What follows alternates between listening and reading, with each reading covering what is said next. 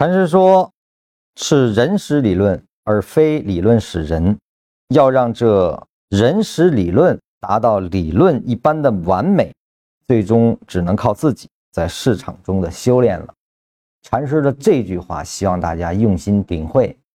这个表述是振聋发聩的。我再来说一下这句话是什么含义。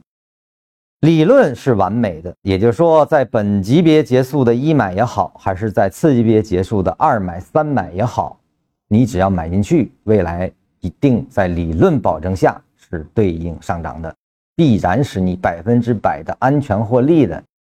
但是这只是理论下的，人使理论，就是说我们在使用它的时候，我需要找到的就是那个一买到底在哪里。因为每一个的买点实际上都是某级别的一买，而一买都是可能被破坏啊。最终你能否达到理论上的这种精准，并不是理论本身的问题，理论只是在推导它的构建。那我们在做的时候，你更需要想的是，我要采取什么样的手段，能让我比较靠近那个一二三买点。就说当形成后啊，你买的就是那个一二三买点，你的追求就是在那里，而要想达到这个的时候，绝对不是靠我们自己去赌到的啊，也不是说你认为买到的一买就一定成立啊，就一定是未来的最低点啊，这些实际上都是相当于把自己交给了别人一样，那是不行的。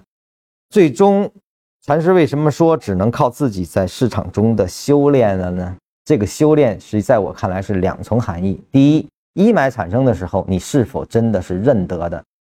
这个需要如何更加精进的把握好那个当下精准的观察，那个一二三到底在哪儿是真正的产生？这是需要练的。第二个练是练一二三产生之后，你也能够观察到你是否抛去了你的预测，而与当下可以进入啊。这两点都是你需要修炼才能达到的。